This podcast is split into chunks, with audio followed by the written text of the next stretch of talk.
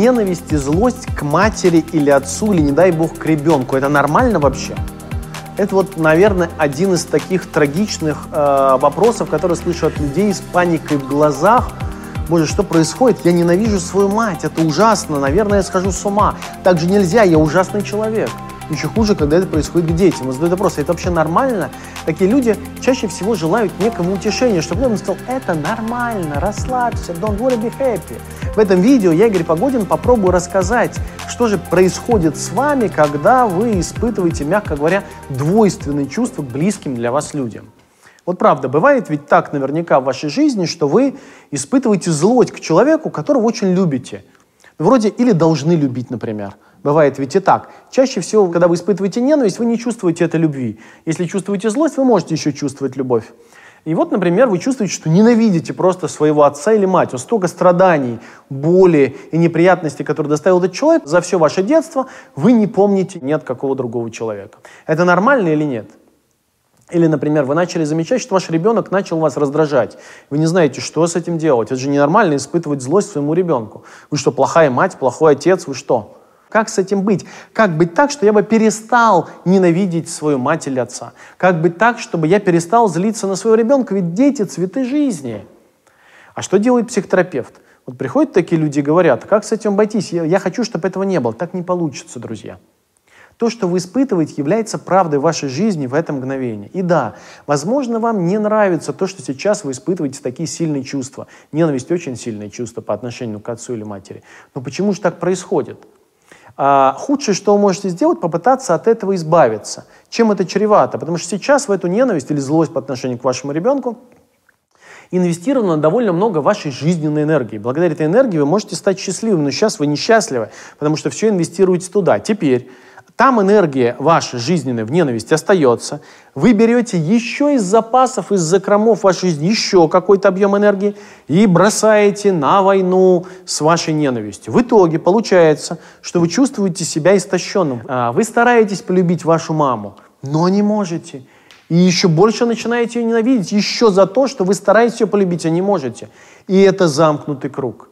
Хуже всего, когда вы так проколбасились всю жизнь, а потом ваш стареющий родитель умирает, и вы даже не можете переживать процесс горя, потому что вы не можете пережить боль, потому что не чувствуете любви, не можете испытывать любовь, потому что гневать не можете гневать и так далее. Любовь и ненависть как будто бы коллапсируют ну, друг с другом. Вы не можете пережить ни одно, ни другое, и вы не можете отпустить этого человека. Я встречал людей, которые в патологическом горе хроническом, с бессонницей, флэшбэками, кошмарами, отсутствием аппетита, депрессией, суицидальными мыслями, виной пребывают десятилетия. Почему так происходит? А, мне кажется, виной а, всему запрет на выражение агрессивных чувств по отношению к близким людям. Ну как же, если я должен любить свою мать, то я не могу на нее злиться. Если я должен любить своего ребенка, я же люблю своего ребенка, тут возникает еще злость, потому что вообще-то ребенок может наступать на ваши границы, не зная о них. Потому что ребенок может высасывать из вас энергию, время, то время, которое мы могли потратить на свое развитие, вы больше не можете тратить на э, это, вы можете тратить на своего ребенка. Особенно если у вас нет ресурсов для того, чтобы организовать жизнь при помощи няни, водителей и так далее, для того, чтобы быть э, самой, самому свободными, вы в конце концов эту энергию начинаете копить и начинаете злиться. Итак, худшее, что можете сделать, попытаться отрезать, сделать вид, что нет ненависти и нет злости. Если вы так сделаете, то вот эта вся связанная энергия, борьба с ненавистью, борьба со злостью, спровоцирует некие симптомы. В случае, например, с мамой вы перестанете совсем с ней общаться, либо инверсированная таким образом злость будет третировать вас на предмет вины. И, кстати, поставьте в комментарии плюсик те, кому это знакомо, или напишите «мне знакомо, это важная вещь». То есть вместо того, чтобы чувствовать ненависть, вы начинаете с ней бороться, в итоге чувствуете глубокую вину, истощение, апатию, и вы думаете, ну, похоже, все кончено, я совсем плохо. В случае с ребенком, например, у вас появляются катастрофические фантазии о том, что с ним может произойти. Что он может пойти в школу и может сбить машину, например. Но вы на него уже не злитесь. Или, например, вы перестаете плохо спать, если он гуляет. Договорились, что придет 20.00. 20.01 его нет. У вас сердце упрыгивает, давление скачет, начинается головная боль и так далее, и так далее. Понимаете, да?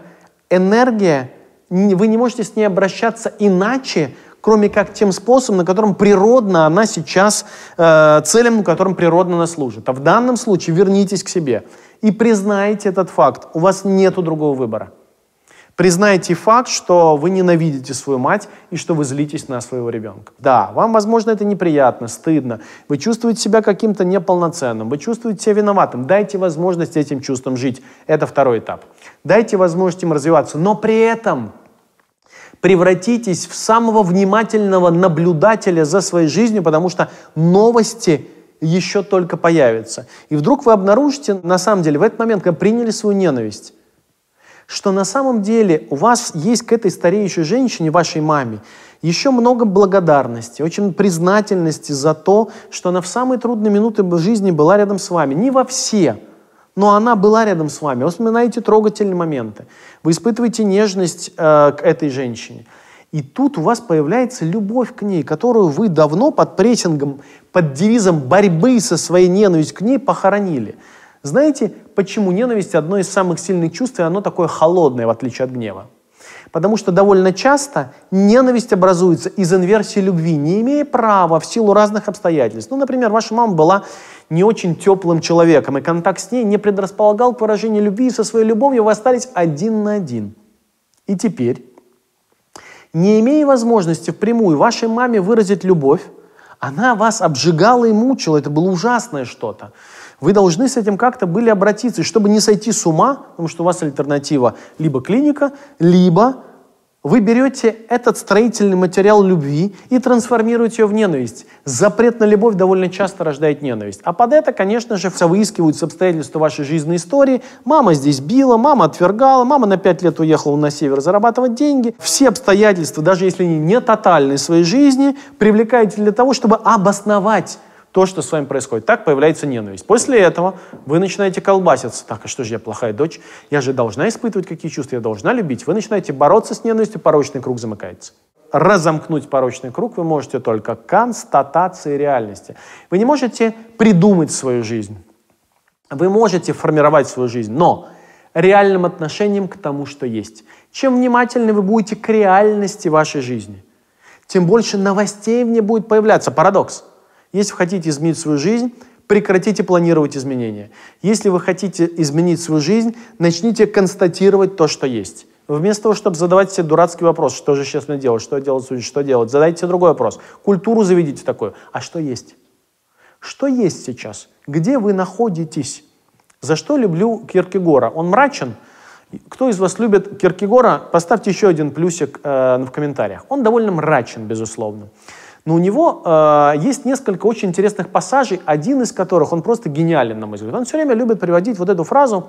Господь обращается к Аврааму э, в Ветхом Завете и спрашивает у него, Авраам, ты где? Ну странно, неужели Господь не знает, где Авраам?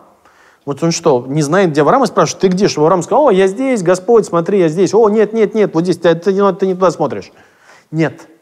Господь обращается к Аврааму с экзистенциальным вопросом. Авраам, ты где? То есть на каком этапе своей жизни ты находишься? Что с тобой происходит, Авраам? Что ты сейчас чувствуешь? В некотором смысле это фраза гештальтерапевта. Что ты сейчас хочешь? Какие твои ценности сейчас трепещут, когда ты думаешь обо мне и когда ты заносишь кинжал над головой своего сына? Только в последний момент я отвожу твою руку. Где ты, Авраам? И этот момент, он очень важный. Попробуйте задавать этот вопрос себе. Ты где сейчас? Маша, ты где? Игорь, ты где? Что происходит? Что я хочу? Что я чувствую? Что говорит мне мое тело? Что еще мне есть к моей маме, кроме злости, ненависти, любви, благодарности, нежности? Что еще? Что нового в глазах вашего мужа, которого вы не видели всего несколько часов, но он изменился? Что нового? Что есть? Это универсальный вопрос, который поможет нам меняться. В случае ненависти к родителям он вообще ключевой. И вдруг в какой-то момент вы понимаете, что ваша ненависть – это такой э, здание, сооружение создано из конструктора десятков разных чувств, которые у вас появились к этой сидеющей женщине, которая значительную часть жизни провела рядом с вами. И вы заметите разные другие чувства, у вас появится выбор. Как только это появится, конструктор рассыпается, ненависть перестает быть сверхценной, она перестает быть проблемой, она вообще исчезает, как правило. Ее место занимает, например, благодарность, любовь с другой стороны, гнев с другой стороны, обида с третьей стороны за то, что у вас там было такое детство или сейчас она строит с вами контакт, вина с пятой стороны, но у вас получается целый коктейль. Продолжайте осознавать, что с вами происходит. Проблема, которую вы у меня спрашиваете сегодня, перестает существовать. То же самое происходит с детьми. Если вы позволите право себе злиться на ребенку, вы получите право любить его. Право злиться, право на агрессию прямо пропорционально праву на любовь. Потому что на самом деле отказ от агрессии изымает энергию из любви. Вы сами заметите, если вы отказываете злиться на своего ребенка, вы не можете его любить всем сердцем так, как любили до этого его, когда он родился. И это довольно часто происходит. А, вы чувствуете, что любите его меньше, а злитесь все больше. Боретесь э, ну, со злостью, чем больше боретесь со злостью, тем меньше вы любите. Все, порочный круг снова замкнулся. Если вы получите право злиться на своего ребенка, вы не будете гневной фурией, которая будет портить ему жизнь. Нет. Высвободится возможность любить его. Это нормально, когда наши дети нас раздражают. Это нормально, когда родители, люди из другого поколения, не дай бог бабушки, дедушки, нас достают своими правильными советами своей правильной жизни. Но тем не менее, у нас есть целый коктейль чувств, которые вы перестали замечать, с мечом в руках, гоняясь со своей злостью и ненавистью, которая у вас не должно, по вашему мнению, быть. Поэтому стоп, шаг назад, что с вами происходит, как я отношусь к тому, что происходит. Дайте возможность всему, что появится нового в контакте с вашим ребенком, с вашей мамой, с вашим мужем, с вашей бабушкой, с вашей женой, право на жизнь. Это я называю процессом переживания, психотерапии переживанием. Это очень важная вещь. Именно переживание будет менять вас так быстро, так радикально, как вы себе даже вообразить не сможете, если вы перестанете сегодня бороться с собой. Надеюсь, это видео оказалось для вас полезным, интересным и терапевтичным.